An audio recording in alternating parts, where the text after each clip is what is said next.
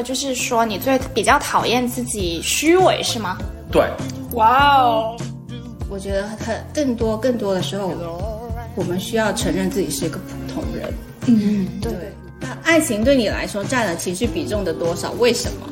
这是我这一期播客最想听到的回答的问题。来今，天的重头戏来了。那你为什么今晚不跟我们吃饭？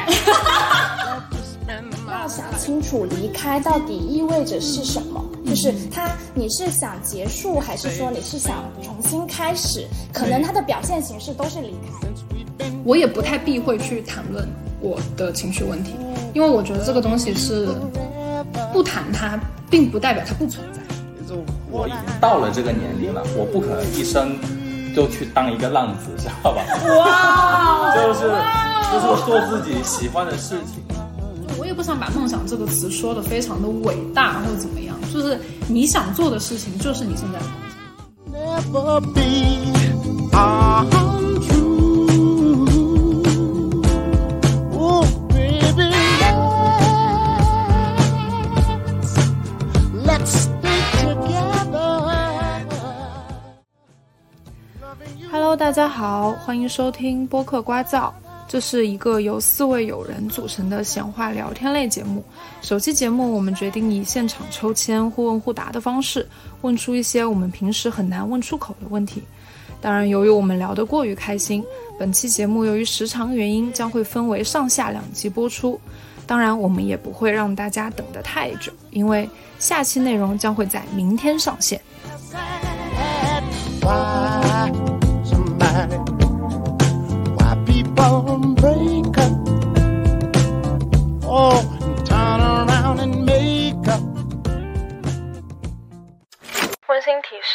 接下来您将忍受两个被广东口音同化的外地仔和两位口齿不太伶俐的广东仔呈现的非常不标准的普通话。嗯，现在就介绍一下我的朋友们，来吧。Hello，大家好，我是呱呱。Hello，大家好，我是 Allen。Hello，大家好，我是安妮。OK，那我们开始吧开始喽。现在现场抽签哦，先先我先，我先，我看看我抽到谁的。好，呱呱先。来读出来听一下。哎呀，这个 是谁问的呢？你最喜欢你自己的哪一点？你最讨厌你自己的哪一点？性格方面是问于傲的。对，然后这个问题是我问的，这这么巧？你怎么就自爆了？就可以啊，就是 OK，抽到就。本来想说就是让那个人来猜猜是谁太好。猜了。这太好猜了。好，那现在就邀请 Alan 来回答一下这个问题。呃，我我可以做个背景介绍啊，Alan 是我们当中唯一一位男性。呃，这个问题的话，他是从性格方面来是一个出发点嘛。对那我觉得我个人呢，我其实是一个比较平和的人，然后我其实不会因为别人说了一些什么不好的或的话呀，我会随便生气啊，或者这种就比较佛。就是我比较喜欢我性格的这一点，就比较平和。就什么都行是吧？对，但是我也有底线。你底线是什么？呃，那你先，我们先把后面的先说完吧。好，行啊，先放过你完完整发言。哦，行行行，先放过你。然后说到我比较讨厌的呢，因为我觉得就是成长的过程中啊，我们就是为了适应社会、适应外界的，嗯、就是我们需要社交嘛。然后有些时候我们不得不无法真实的遵从自己的内心去行事或者说话什么的。然后我自我保护机制对这种外界的适应能力呢，我是我是觉得它对我自己是一种背叛。然后我的性格呢，就长时间会受到这种时间防御措置的这种改造接替的这种真实的你百度了自我吧，没有没有没有没有没有，就 是说人话。而不是服从于真实的自我。你想说的就是说你最比较讨厌自己虚伪是吗？对，哇哦，上来玩这么大，就是说你在面对不同的人，你会表现成不一样的自己，然后这种时候，这种自己有的时候会让自己很讨厌。对，嗯还好有你在。还好有你在。对，而且其实你对你自己认知也还算蛮清晰的，就我觉得是算很清晰的。对，就是没有人会逼，没有人能逼你做你不想要做的事情。对他，他其实知道他有的时候是演的，就是他他是明白的，你懂吗？就我们我们有的时候觉得他不知道他自己演的很过，但他其实他知道。好，其实主要就是他在我们面前是太熟悉了，真的对说啥话不知道他说什么。好，那现在就由 Alan 来抽一个问题。随机抽哦，好，来，好，看到了，就你了。我抽到了一个，嗯，如果你打算问我一个问题，你会问什么？这样的一个问题就很尴尬。这个问题呢，是我给英子的，你想不到问他什么问题吗？你为什么要问中问？主要是就典型的甩包袱啊，这个人经常干的事吗？就是把选择权交给对方的手上，是吗？这是你善于使用的手段。啊，不是，不是，不是，不是，不是，没关系，这个问题我我我想好了，就这个呃，你有预料到是谁问的吗？我知道是谁问的，因为我收集的问题啊，宝贝。好尴尬。你对这个问题的看法是什么？就很符合 Allen 问问题的性格，就他不知道问什么的时候，他就把问题抛回来。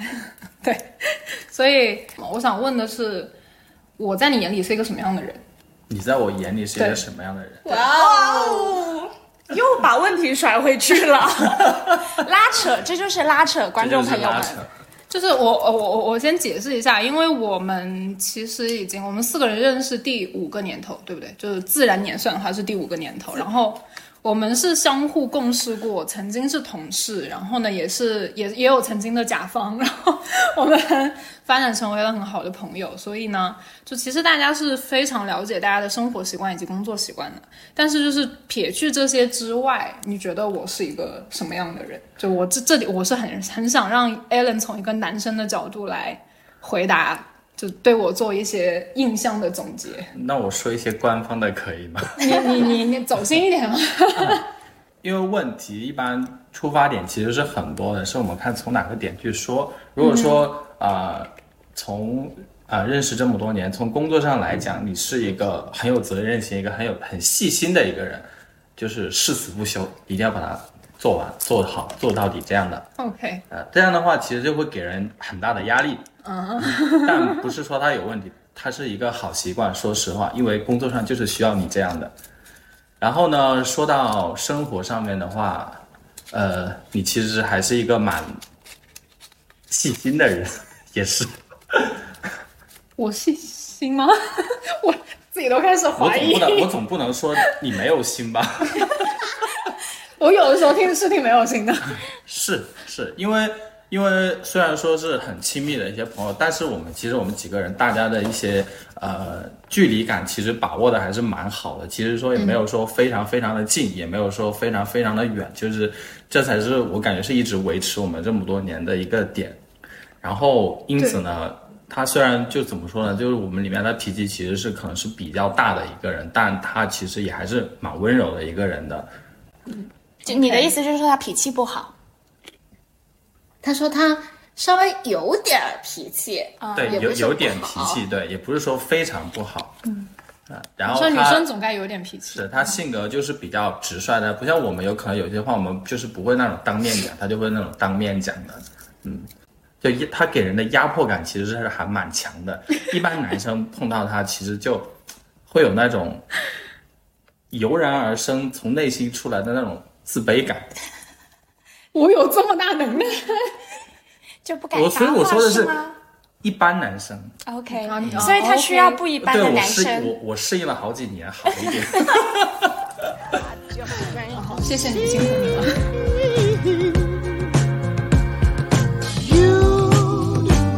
好，那就由我来抽下一个问题了哈，看我们会抽到谁的。哦，来了。来了，啊，我先念一下问题啊，如何反驳现实点？这个社会就是这样。谁问谁我？们等一下，我们有人发出了不屑的声音。这个问题是问谁的？这个问题是问我的，是问了你的，我已经猜到谁问我的，谁肯定是 Allen 问我的。所以所以今天就是就是 Allen 成为就是话题中心是吗？应该说像这种这么空泛、这么大的一些问题，就是 肯定只有他能问出来。我已经已经知道我们那几个问题谁问我谁，猜对了吗？所以猜对了猜对了，OK，看来对彼此还是非常的了解。那就是我我们太知根知底，就拿到问题的那一瞬间，可能就 一定是这个。我就一，看，我就这个问题就只有老板的人。我们四个有四个外号啊：大漂亮、大聪明、大老板、大可爱大可爱。好，那就由安妮姐姐来回答一下这个问题吧。其实我觉得这个问题要从几个维度，因为关于理想或者现实这个问题是实在问题太大了，应该是要比较具体化的去把这个问题。因你如果你单单从说什么现实点，那关于现实的这些概念，或者说社会的概念，这些其实我都觉得说没有办法达成一个很很具象的一个共识的。就可能他没有落到具体的问题上。对对对对对，所以所以我觉得说，要不就把这个问题再去往回走一点，缩缩小一点，去看看你自己怎么去看这个现实吧。应该说，要关于你自我的欲望，或者说关于跟身边的人的交往的这些聚焦吧。嗯，其实 我又觉得说，又不需要很刻意的去反驳这个问题。嗯哼，因为通常你我们从身边交往的人已经看出来我们是什么样的人。嗯，就你你一看就是我们几个人都不是那种说真的很现实的人。其实这个问问出这个问题的人，他是实际上说是没有遇过这种所谓的现实问题的，对对对对，是没有遇到实际困难的才会问出这个问题。因为如果你真正的生活有困境，他是没有精力去想。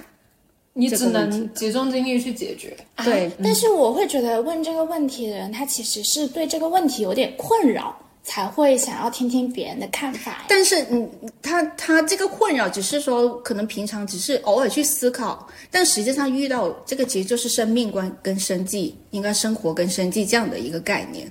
那当你的真正你生命生计遇到困难的时候，你哪有哪有精力去想说，哦，我到底要不要现实、点 那肯定要保持保留对是要现实，就是要去说，呃，我要去赚钱，要自己起码要生活下去吧。嗯，对。然后第二个，我觉得其实就又又去到了关于选择。那其实像我们这一代二十几岁、二三十岁，其实很多时候我们都算是比较迷茫吧。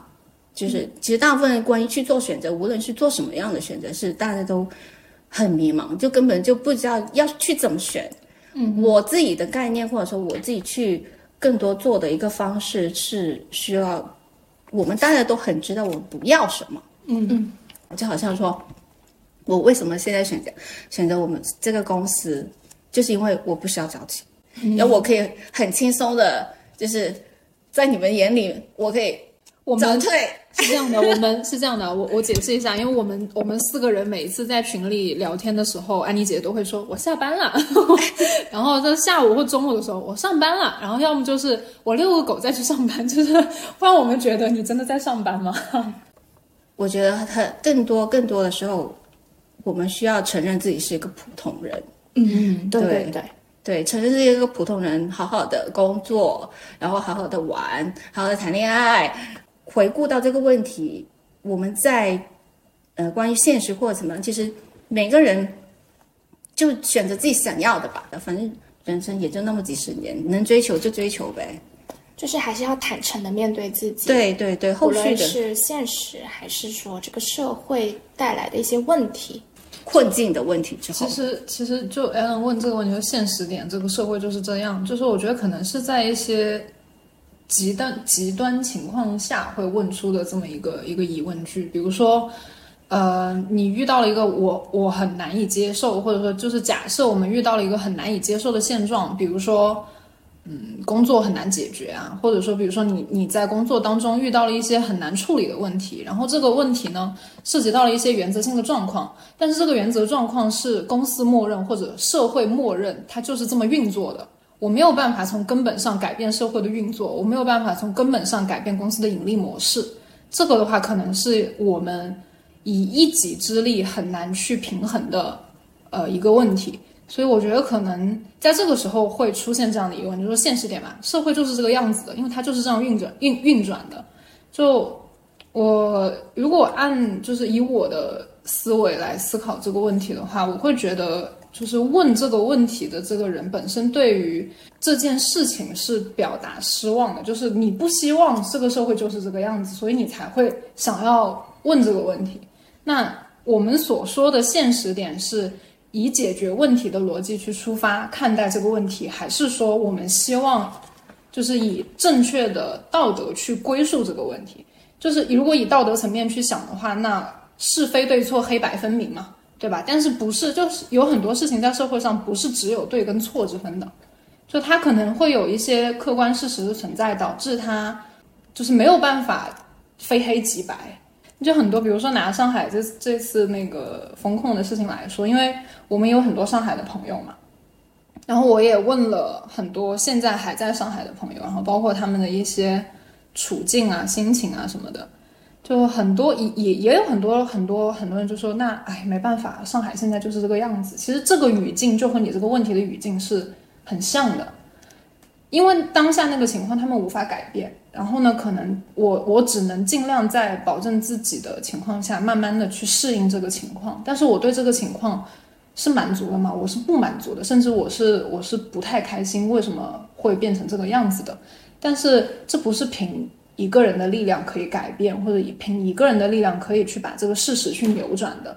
那你要判断，呃。所谓的我们说的啊，上海就是这个样子，它是对还是错吗？其实这个东西，我我是觉得，在事情发生的当下，或者是在这个问题还没有解决的当下，是没有办法判断它的对或错，因为我们还看不到结果。就是你，当你当你这个事情有了定论的时候，你才能拿着结果来回看，就是复盘这个事情是对还是错的。这样的话，你才能真正的。下定论，这个社会就是这样。我觉得用一句话来总结一下，其实就是之我之前看书看到了一段话：成熟的玉米经一点霜，吃起来可能会有一点甜味。对于没什么菜做饭的百姓们，嗯，玉米里面有一点甜味是比较重要的。对，有那么一点甘甜，他们还是会觉得生活还是会美好的。是的，所以我们还是。保持对后面的期盼吧，也不讲究说以后大社会怎么样，但起码我们自己的心态要调整，然后在社会与我们自己的理想当中去寻求、追求妥协点吧。嗯，对，就这样。好，那我们下一个问题，安妮姐姐，由安妮姐姐来抽。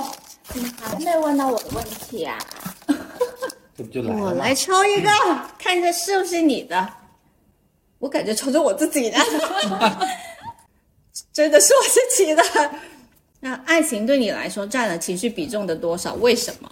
这是我这一期播客最想听到的回答的问题。来，今天的重头戏来了。安妮姐问，等一下，安妮姐姐觉得这个，等一下，这个一定要。这个我已经知道是谁问的，是 这个你问的啊？这这个问题是我问的，是真真本人问的啊。那先采访一下，采访一下问问题的这个人，为什么会想要问这个问题？因为就我对安妮的了解来说，就是，呃，你们有听过一首歌叫《一个像夏天，一个像秋天》吗？嗯。然后里面有一句歌词是：就只要一谈恋爱，就朋友就不当回事儿。因为我跟安妮本人的居住地址是骑踩踩单车十分钟就可以到的路程。就平时呢，这个人非常爱做饭。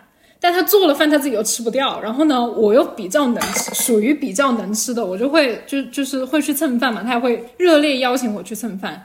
但是呢，哦，可以跟大家讲，现在属于五一假期啊，现在是五一假期的最后一天。但是这五天我没有受到任何就是吃饭邀请。就是鉴于他的呃，就是情感寄托已经不在我这里了，对，所以我有有已经有帮他吃掉他做的饭的人了，对对，所以不需要你，对，哎对，不需要我，就我只是觉得，就是因为我做不到这一点，就是我没有办法让呃感情完全去操控我的时间安排，但是我觉得在我看来，安妮一谈恋爱就会变得非常开心，就是她由内而外的散发着快乐。然后我也想知道，就是爱情对于来她来说的情绪比重会占到多少？为什么会让她这么开心？所以才会问这样的问题。其实这个问题我我没有完全没有没有没有认真的想好，应该怎么具体去回答。情绪比重占了多少？我可以说它占了我有百分之二十五吧，就是一整天就以一整天的这个为一一天为百分百的单位，对对对对对，它有分之一了。对，有有占的四分之一，然后其他的一些比重是，呃，有我的狗狗，然后我的朋友们，我的我自我的生活空间，然后这几个来来去做区分的。嗯，为什么呢？因为这其实所有的人关于爱情的想法，它都是带给我们很愉悦的。显然啊，就让人很兴奋嘛。就无论是你前期，呃，关于两个人刚认识，然后通过嗯一段时间的交流沟通，呃，升华的两人之间的关系，然后到了比较深入的相处，然后后面又又到达了一定的你们想法的一致性。但是我又觉得说，这所有的事情，或者说关于爱情里面所有的幸福跟痛苦，它都是存在的。就是其实所有爱情里面，或者说它并不是只有开心。那其实爱情这百分之二十五，它可能又会占了有开心、焦虑，然后还有许多忧愁。它不是说所有爱情不只有所有的粉红泡泡，它还有其他的一些负面情绪。嗯哼，对，所以你这些，它都是你生活的一部分吧。我来我来转述一下这个话题，其实就是你对于别人对于你觉得你是恋爱脑这件事情怎么看？这是我无法直接问出口的问题。其实很简单，就是想问你觉不觉得自己是个恋爱脑，以及你对恋爱脑这件事情怎么看？它也只是一个标签，不是说贬义或者是什么的。对，就是大家对于情感的，就定义其实都不太一样。对就是我们我们所说的恋爱脑，其实就是我会把爱情看得稍微重一点，但并不代表我鄙夷这种态度或者怎么样。对对对对但我又觉得，其实我我又不认为自己是恋爱脑，因为所谓的恋爱脑，它是更更多的是所有的关于一些你关于生活的判断的原则都它都没有了。但我自认为啊是没有这方面的，你 就是就是你可能自己觉得你处理的还不错，或者是你你你其实真实的在两个人的相处当中，你并不是这样子的形象，但是可能就是比如说在周围的朋友里面，你表现出来的一些有的时候的一些反常吧，就是呃你没谈恋爱的时候跟你谈恋爱的时候其实是差别蛮大的，这个是会让我们作为朋友。包括是亲近的朋友，会觉得说，哎，这个人最近有点不对劲，对肯定是恋爱了。对，就是你你的状态其实区分是很明显的，对就是你你呃谈恋爱的状态跟不谈恋爱的状态是区分非常大。那当然啦，刚开始热恋不都是这样吗？那你有听过一些，就是我们一些客观的一些，就是你在呃谈恋爱的时候的一些匪夷所思的，没有？没有，没有吗？没有吗？哦没有吗？那那是要不现在直接聊吧？那你为什么今晚不跟我们吃饭？就是五天假期，假期的最后一天的最后一顿饭，都不愿意跟五天没见面的极其亲密且下午一起录播客的朋友朋友们一起吃吃饭。请你直接跟观众朋友们解释一下这件事情。哎哎，这个问题是这个今晚不吃饭这个问题，我早就前面已经说过了呀，已经有我不是问你这这个是问题说过没有，就是为什么你会做一个这样子的一个举动，对就是平时对，就是平时呢，他都是那个撺掇我们一起吃饭的人，对，不吃饭还会闹脾气的人。对，就是，但是就是像这，特别是这种节假日，我们基本上都是会一起吃顿饭的。是然后现在为什么就是会不想跟我们吃饭了呢？哎呀，这有啥的，就很正常啊，因为我今晚有吃饭的对象了呀不。是，我觉得，我觉得这这这这这个问题，然后到时候在听众听下来会觉得三个醋包在那里逼问，为什么不跟我吃饭？其实也不是啦重，色轻友，其实也不是，就是因为根据我自己，就我怎么去判断吧。就是今天的这顿饭，你想跟谁吃，你就去这样做了，对吧？就 今天对我就是重色轻友，我就是要去吃饭。不是，是因为我们吃饭也的确是吃太多了，就我们是 OK，把这句话剪下来以后，他约我们吃饭的时候就把它放出来。不是，我我会剪到那个播客前面的那个精彩精彩那个汇集里面。打咩打咩，就没有啦，就在在我看来，就是呃，为什么我会问这个问题，是因为我从本质上是希望所有的感情对你来说是开心的，对，但是我也见过你因为感情不开心，甚至非常不开心的阶段。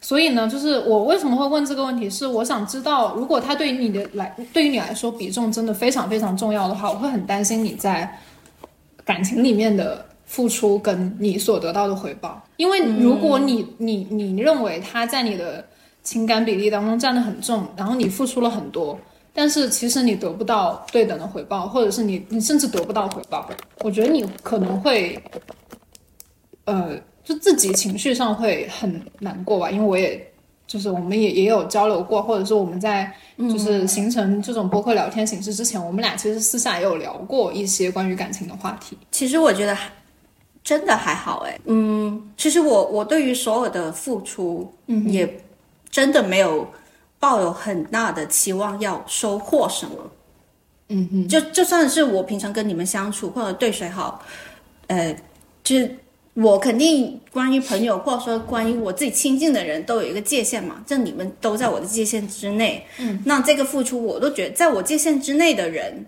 我对他们付出，我都觉得无所谓，就就是是他付出，他开心。对，就是我不需要说一定，一定哦，我今天给你买了一杯咖啡，然后我想要你开心，然后我想要你同时又要给我反馈一杯另外其他东西，不需要去做对等的，因为很多时候在感情、感情、友情，甚至于说在工作、生活当中是没有把可能做到对等的。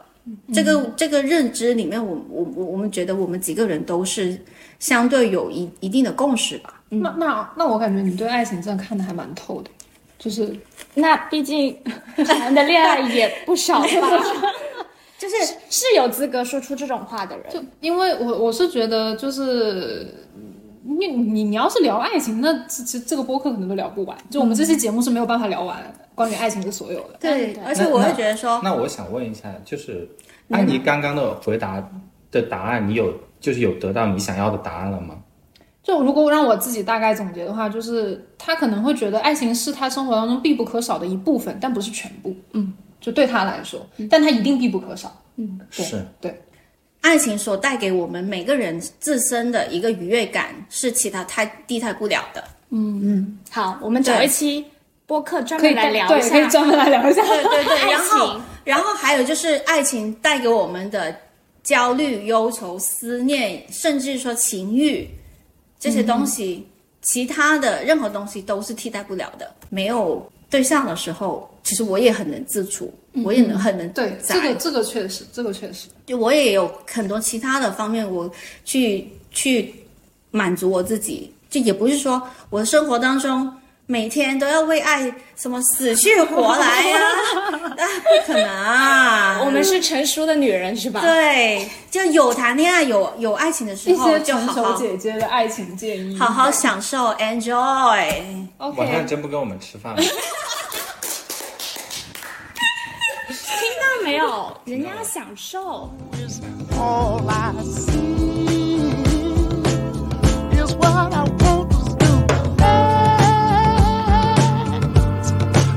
好吗？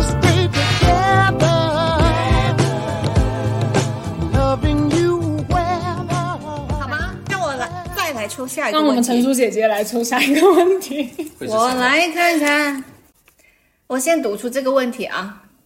如果必须让你离开深圳去远方生活，让你下定决心离开的原因是什么？这个问题下是问呱呱的。对，是问我们阿瓜。等一下，阿瓜先来猜一下这个问题是谁问的。绝对是你问的。一个深漂问一个生二代，非常典型的问题。你之前还说猜不到哦，你之前刚刚刚刚看到问题会后来想了一下，就是有用脑跟没用脑效果是差很多的。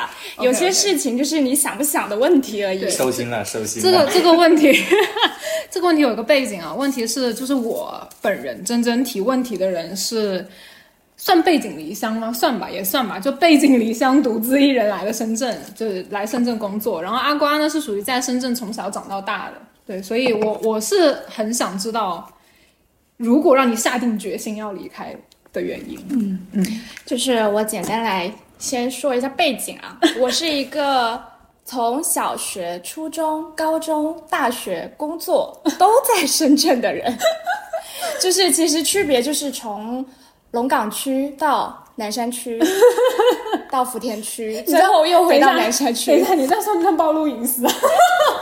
没有啊，就那么大，对吧？反正就是在深圳的各个区生活，然后一直都没有离开这个地方。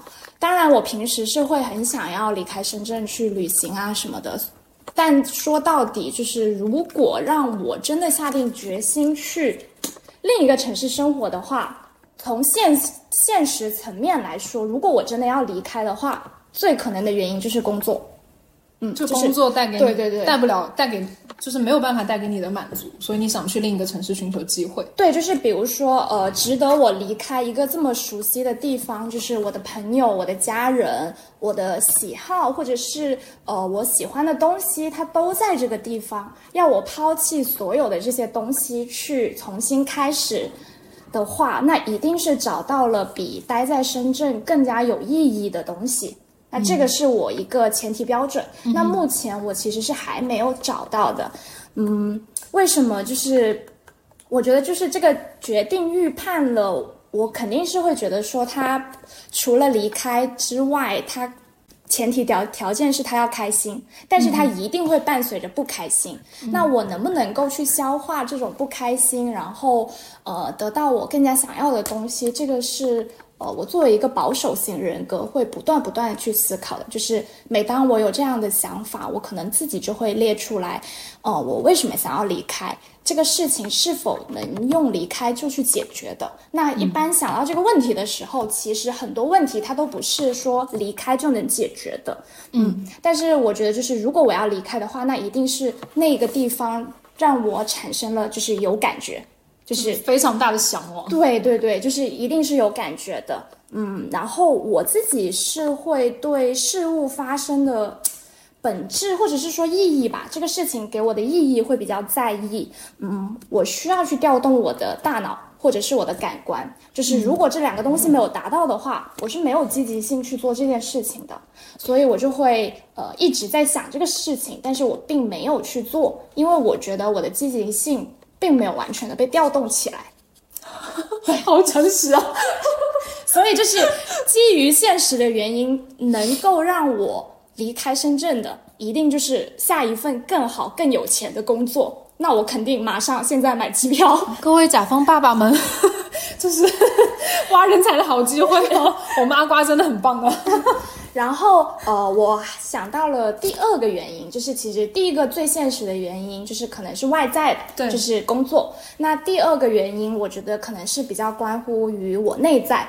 那说出来的话呢，我会觉得比较自私。但是我其实就是，如果真的要我离开的话，可能还有一个很大的原因是，我想趁我爸妈或者是家里人还没那么需要我的时候，就这这一段越过越短的时间，就比如说到二十五以后，呃，我的生活，我的自己的状况能够自理了，然后我爸妈不需要担心我，然后我爸妈身体也还不错，不太需要我照顾，那么这一段时间，我想要。出去走一走，尝试真的一个人生活，因为其实我还真的没有在陌生的城市自己独自生活过。然后就是这这是一种很很新奇的体验，就是没有人帮你兜底，可能也没有退路，但是就是想彻彻底底的随自己的心意过每一天。你你知道你的这个答案就是当初我选择来深圳的理由。对，就是就是可能这这段时间它是非常有限的，它可能只能有五年、十年之后，你再来想这个问题的时候，你可能做出的选择就不再是现在这个选择了。是的，对，所以我就嗯，就是我我想起了陈绮贞的一句歌词啊，就是从那一天起自己做决定。就是嗯，是 After Seventeen，我还蛮喜欢这首歌的。就是呃，当然啦，现在我也没有在管我爸妈了。我我其实从小都是自己在做选择，我爸妈也不太会干涉我。但是唯独就是在我选大学的时候，呃，我爸妈就有说希望我留在深圳，就是最远不要离开广东省。然后我当时其实，我当时其实是因为我自己还蛮喜欢。呃，这个地方，所以我就顺其自然的留下来了，并不是说因为我爸妈还是怎么样子的，其实还是说做的每一个决定是希望是自己去做，然后自己去承受的。嗯，那我觉得你无论做什么决定都没有问题，因为你已经想清楚了嘛。然后我最后其实这个问题，我想延伸一下，就是我想说的就是，嗯、要想清楚离开到底意味着是什么，就是他你是想结束，还是说你是想重新开始？可能它的表现形式都是离开，但是它们本质上是不一样的，就是你的心态是不一样的。就动作可能都是离开，对对对，结果啊或者是就是带来的所有的影响，它其实是很不一样的。嗯我觉得就是下定决心，就等于说你想清楚了离开代表着什么。嗯，它只是一个结果，但一定不是原因。你如果把它当成一个原因的话，你再去做后面的事情，你会觉得很吃力。就是这个就回到了这件事情本身。因为我我是我问出这个问题是，呃，我我虽然虽然就是从上学啊，就上学可能在大学之前都被父母保护的算比较好，就因为家里我也是独生嘛，我跟你们不一样的区别，可能你们家里都比较有兄弟姐妹啊什么的，然后你们的生活可能没有，就是你们生活的地方没有离你们的习惯太远，嗯，大大概。大家都在广东啊，或者都在附近啊，就是包括可能我来了深圳之后，我遇到的所有的同事啊、朋友啊，不是潮汕的，就是广东、深圳，就是大家都是附近的。然后可能，就对于我来讲，下定决心离开家是一个不需要下定决心的举动，就是因为离开家是对我来说理所当然的事情。对，就你从上学开始，我就是就从从我高中毕业的那一刻开始，我就已经注定要离开家了。对，这个是我也是也算是一个选择吧，就是我我的人生，我不希望只留在了我的家乡。嗯，这没有贬低我家乡的意思，但是我我的人生，我不希望只停留在我的家乡。嗯，所以对于我来说，他不需要下定决心。但是我我我为什么会想问你们？是因为我觉得不管是你也好，还是安妮也好，还是 Allen Allen 也好，就 Allen 可能还跟我相似一点，因为都不是广东人。对，但是你跟安妮的话，就是在我们眼里看，其实是非常幸运跟幸福的，因为因为你们你们就是离家，就是怎么说呢？就可能对于实际上的情况来说，或者遇到具体的事情来说，你们不会觉得家是避风港，你们也不会家，你们也不会觉得家是你们的退路或后路，但是。当特殊情况和不可抗力的时候，它就是你的巢，就就它就是你的家，就是这个是我无法做到的事情，就是可能在心理寄托上，就它可能会有一些不一样的意义。但是，所以你刚刚那个第二个回答就有很戳到我的原因，就这就是我当初选择离开家的原因，因为我大学刚毕业的时候，我们都还二十二三、二十三四岁嘛，就年纪很小，然后父母呢也都身体还不错。爷爷奶奶身体也都还不错，就是家里实在有事情呢，以我父母的财力和以我父母的年纪和身体，他们是完完全全还可以照顾我的爷爷奶奶的。但是如果假设我们过个五年，过个十年，我父母身体也开始渐渐出现一些病痛啊，出现一些需要人照顾的情况，然后我的爷爷奶奶可能有一些事情也不是我父母能够解决得了了。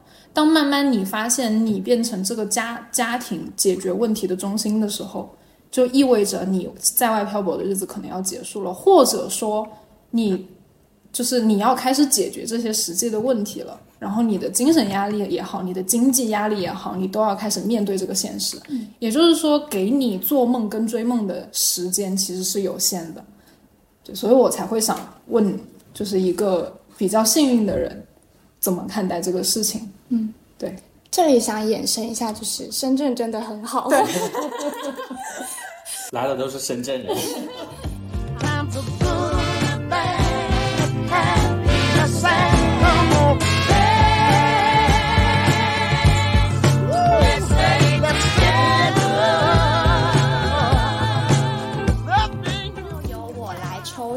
个话题：一个人住崩溃的时候在想啥？这个问题一定是问英子的。对，嗯，然后这个来让我来猜猜是谁问的啊？安妮姐姐吗？是我问的，安妮姐姐问的是吗？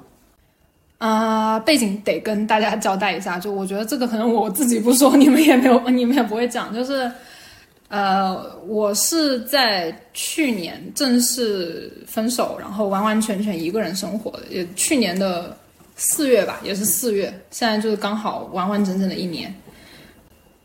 为什么你们会问我一个人崩一个人住最崩溃的时候在想什么？就是，呃，就是本身也可以跟大家完全坦白。我不知道这个节目我的父母、我的亲人会不会听得到，但是其实他们应该内心都是知道的。就是有一些我本人是有一些情绪上面的问题，然后也有在慢慢调控，慢慢的就自己去治疗。但是这个其实不是最就最最根本的症结所在，因为人的情绪都是有起伏的嘛。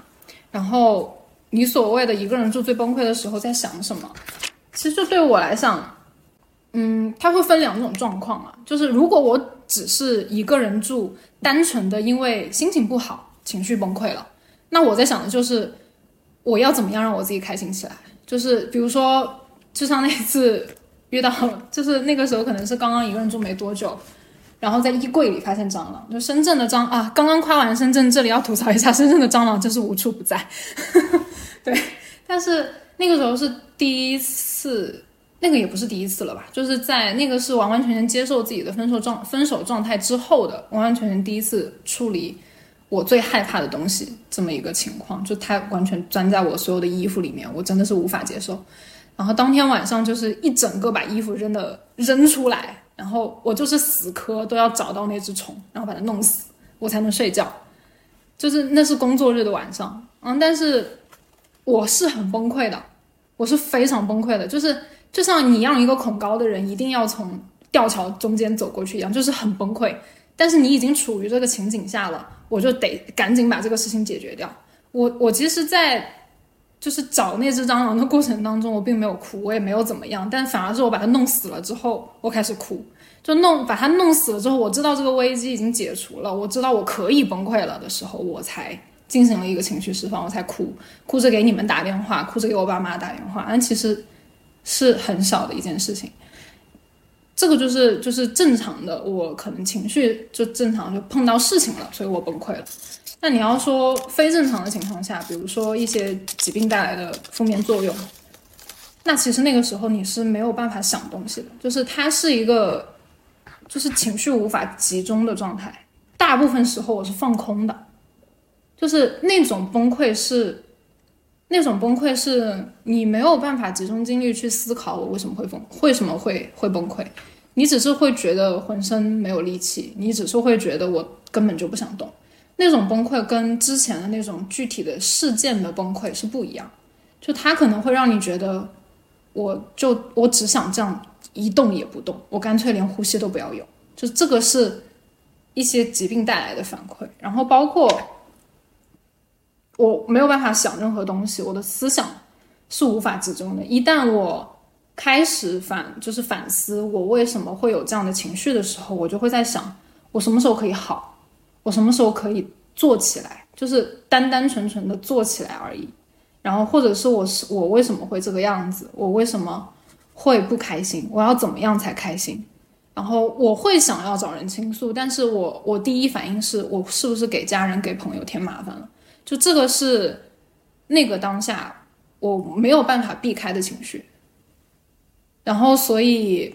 会有很多反，就是会有会有很多很现实的反应，就是我不接电话，我不我就是没有办法跟你们正常聊天，我也不愿意去联系任何人，我也不喝水，不吃东西。这是最严重的时候，这仅仅是最严重的时候。就是当当你受这种疾病的这个控制的时候，我没有办法做出任何的反馈。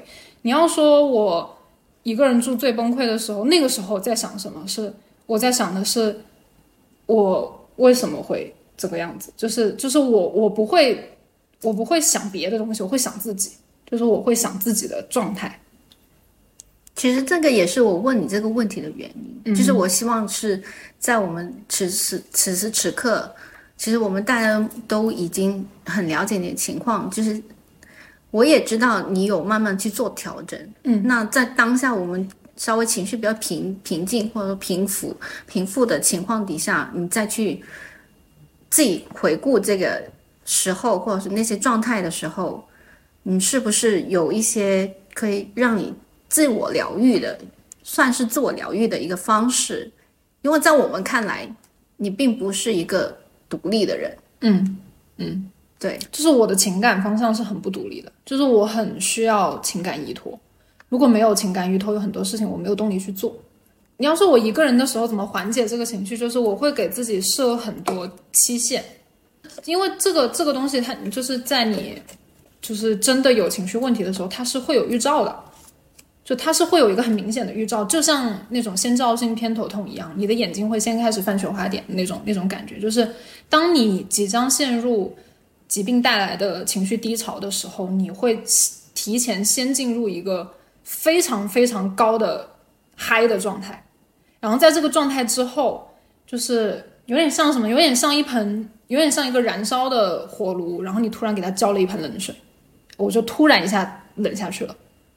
就然后这个状态会持续很长很长时间，然后我也知道它快来了，然后我我会给自己设定一个期限，就是呃，在多久多久之后，我得先做起来，或者在多久多久之后，我我可以这段时间什么都不动，我可以只看，我可以用手机只刷视频，我什谁都不理，谁都怎么样，我什么都不管，但是我设定一个具体的期限，比如说呃，好，现在是下午到晚上。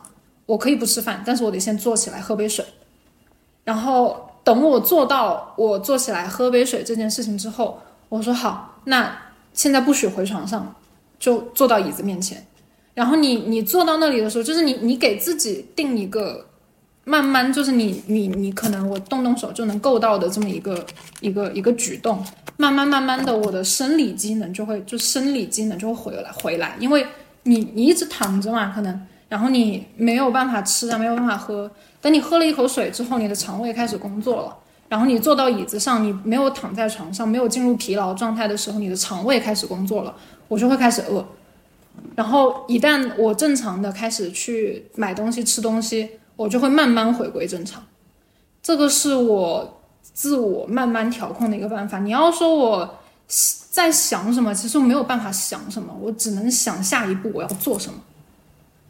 就是这个是很现实的，我去解决这个问题的办法。然后我也不太避讳去谈论我的情绪问题，因为我觉得这个东西是你不你避而不谈，它并不会变好；不谈它，并不代表它不存在。就是你坦然面对一下，就是我就是有这个情况，但是我没有摆烂它，我只是慢慢慢慢的想一步一步的把它走过去。我我相信很多跟我有一样问题的人，可能也面对的就是，就所有人都会跟你说你要好起来啊，你要怎么样怎么样，就是包括可能关心一些我的人会说啊，你爸妈就你这么一个孩子，然后你万一你出什么事情了，那你的父母要怎么办怎么办？其实这个话我很清楚，我当然很清楚，因为这是我我和我父母之间，我和我最亲密的人之间的一个关系的问题，那。对于我来讲，你这些话对我说和不对我说是没有任何区别的。我是知道这件事情的，但有的有的东西它不是我知道我就能够控制，对我它它不是我可以控制的一个东西，它是疾病带来的副作用。但是我我是希望所有跟我有类似情况或一样情况的人能明白一件事情，就是。还是跟我刚刚说的，就是事情它总会过去，它一定会过去。你当下再怎么厌恶你自己也好，就是再怎么厌恶你自己的状态，厌恶你自己疾病所带来的这些负面的情绪、负面的作用也好，它都会过去。你得相信它会过去，你才会好起来，因为你还要去面对很多事情，你还有很多人要见，你还有很多事要做，你的人生不能到这就结束了。这是在产生非常极端想法的情况下才有，就能把你拉回来吧，就是不能往太极端的方向去想。好，那就下一个问题。好，下一个问题，好，我来抽下一个问题，抽这个吧。哎呀，哎呀，哎呀，来，我们来念一下啊。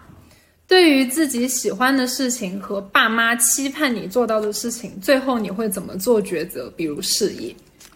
这个问题呢，是问我们 Alan 哥哥的，然后 要不要介绍一下背景啊？这一看就是呱呱问的。就是你看到我的问题都是非常现实和 点非常精准，就是那种平时绝对不会问，而且对方也绝对不会认真回答的问题。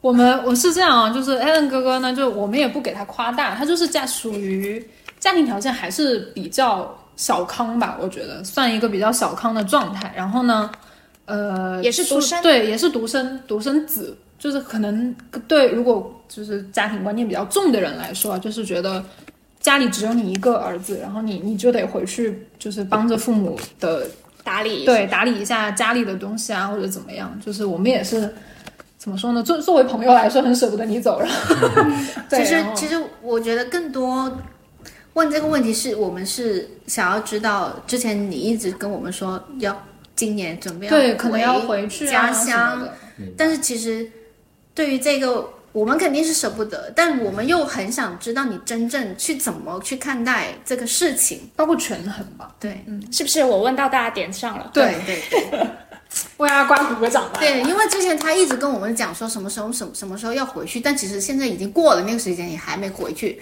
但其实也一直有在策划，或者说有实际性的一些举动举动吧。对对对，一些慢慢措施。慢慢在准备回去。就是好像在给我们一直在做铺垫。嗯，对。呃，怎么说呢？这个问题，它其实对我来讲，是不是你最大的问题？就目前阶段，其实真的是一个对我来讲是很很大的一个问题，因为我现在在做的事情呢，其实是我自己比较喜欢的一个事情。嗯，那么我回去之后呢，那呃家庭的一些东西给到我这边之后，那其实很多事情它不是我喜欢去做的。嗯嗯，这个就其实这是一个很对我来讲，其实就是内心一直都很矛盾的点。我肯定是希望在深圳这边跟朋友们，就是做自己喜欢的工作，跟朋友们一起，肯定天天开心的。这个这个事情呢，它其实是作为我本人一个自我认认知和一个作为一个呃男人责任感的一个问题。就是我是我我其实我不是一个很叛逆的人，就是我当初呃离开家乡出来呃找工作什么也好呢，是因为我是呃得到了家里的允许，就是我爸爸他们一直都很支持我想去做自己的事情，是得到了家里的允许的。然后他们就会说你年轻，就是你呃想去干嘛你就干嘛，趁着年轻你还说想去做什么，多去见一见外面的世界什么什么，就是呃，但是呢到了一个点，你就得自己要自觉啊、他他他确实是这么说的，他不会约束，就是他不会约束我，但是他也是给我画了一条线的，是这样的。就是父母呢，你就说我今年已经马上就二十八了嘛，这个时候自报年纪。哎，这没所谓，其实这没所谓。OK，停一下，你等下剪掉吧。我不会剪的。就是你先说我爸妈吧，他们肯定就是现阶段嘛，肯定是期望我找个女朋友，然后结婚嘛，然后然后再有一份稳定的一个工作，然后就在他们身边，啊、这个很正常。就父母，我我爸妈其实是正常，他们是一个比较传统的一个家庭，就一个孩子，那就希望呃到了这个年龄，你该成家立业了，先成家再立业嘛，这很正常。啊、我当初跟他们其实出来的时候，他们没有给那个，其实也是我们相互商量了一个结果。嗯，然后就是这个事情呢，其实你在我这边其实是说，呃，做自己喜欢的事情和爸妈期望，其实他呃某些时候来看，他很矛盾，但某些时候来看，他也不矛盾，因为其实会有说实重合点？对，会有重合点，就是我已经到了这个年龄了，我不可能一生就去当一个浪子，知道吧？哇，就是就是做自己喜欢的事情。作为一个男生也好，就是呃，到了一个点的时候，你就是得去承担一些责任，就是说呃。呃，就是我可能三十岁左右嘛，我可能会也也有家庭了，我也有孩子了，我女也要结婚了嘛，就结婚有孩子了嘛。那么我自然而然我也去需要做到我自己的这个，因为回到到了一个点的时候，它就是已经是我自己的事情了，就是我整个家庭的事了。我也有我自己的家庭，我爸妈我们一起都是一个家庭，那其实它就是要回到了一个原点，那这很正常。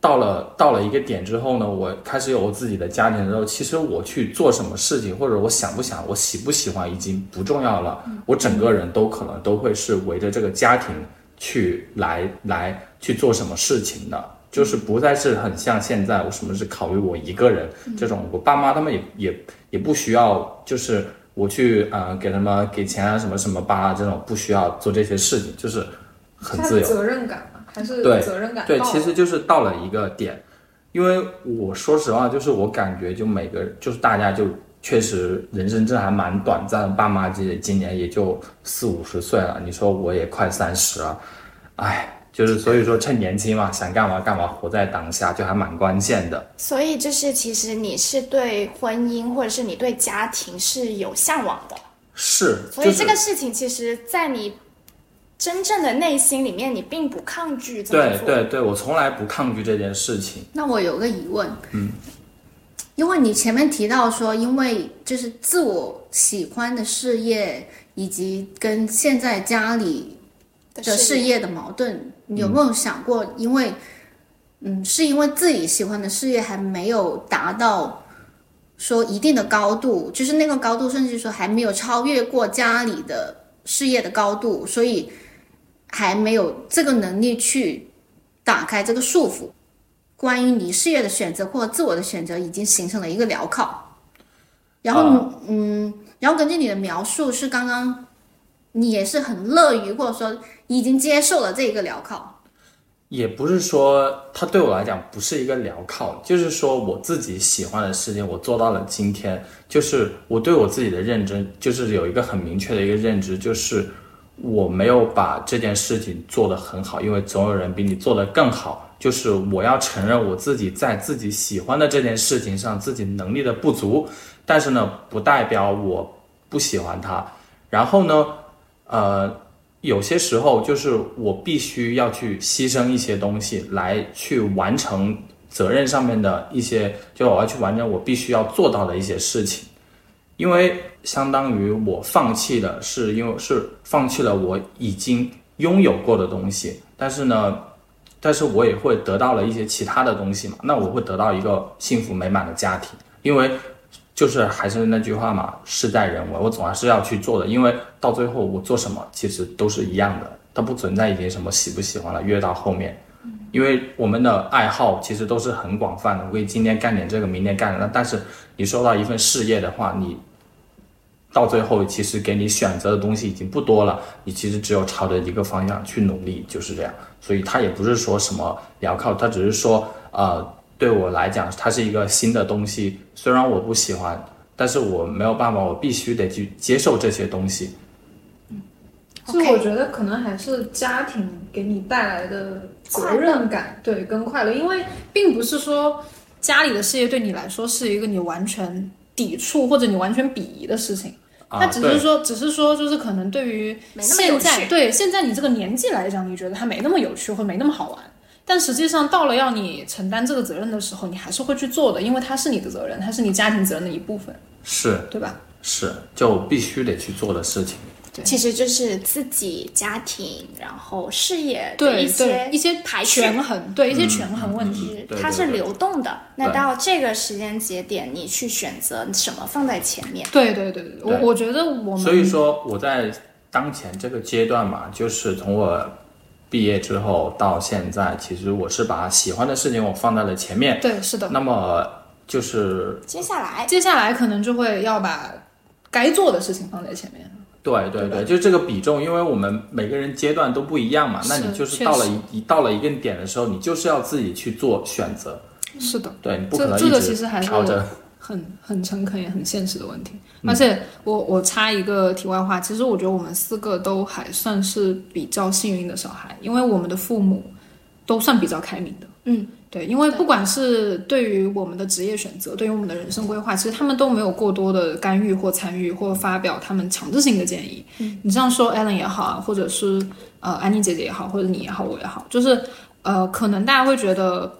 嗯，我跟 Allen 都是独生嘛，可能可能如果按照一些相对比较传统的观念来说，那就一个孩子为什么要放他出去，或者就一个孩子让他在家不好吗？或者怎么样，家里又不是供不起或者怎么样？嗯，但是嗯，我基于我们的意愿，其实家长家长也并没有阻拦我们说想要出来就是闯一闯啊，想要出来自己就是生活一段时间的这么一个意愿。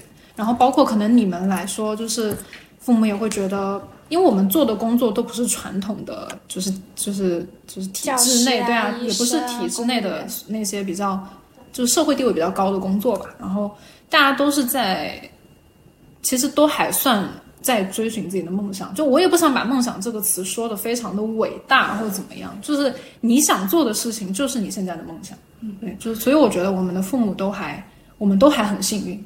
是我还我还记得我之前啊我爸就一直跟我说过一句话，一直都记得很清楚。他说，一棵小树苗最终都是都会长成参天大树的。他说，每个人都应该有自己的人生，自己的人生怎么样，就是得你自己去做选择，因为人生是自己选择出来的。然后就是爸妈他们能给到的东西，可能只是说一些前期的一些东西，但真正你想要做得好，还是得看你自己。嗯，就这个还蛮关键，就这句话我一直都记得。所以就是后来后就是一直到后面，你说到今天，其实嗯，我虽然说没有很优秀，但我其实也没有很搞砸一些东西，就是这样。就还是回归到那句话，就是自己做的选择就自自己承受，承受。我我的为自己的选择负责。对为自己的选择负责。对对我的对对，我的父母不算是很高知的人群，但是我爸爸给我从小到大，就是令我印象最深刻的一句话就是，不管你自己做什么选择，爸爸妈妈不会对你的选择过多置快，就是我不会对你的选择过多置块。但是如果你觉得你错了，或者你觉得你做的不好，你可以回头咨询我们，嗯我们会给你建议，但我不会左右你的选择。嗯，对，这个我觉得是为什么我们可以成为好朋友，也是因为可能我们的家家庭教育给我们的选择的选，就是给我们选择的时候，我们的三观是一致的。嗯嗯我觉得我们每个人不同年龄对于呃收获或者说我们的选择的不同所达到的高度的评判，那个评就是那个评好或测不好啊？测那个结果是都是波动的，你没有办法说它好或者不好，或者说你此时此刻做这个选择也没有需要经过一定的时间累积再来看吧。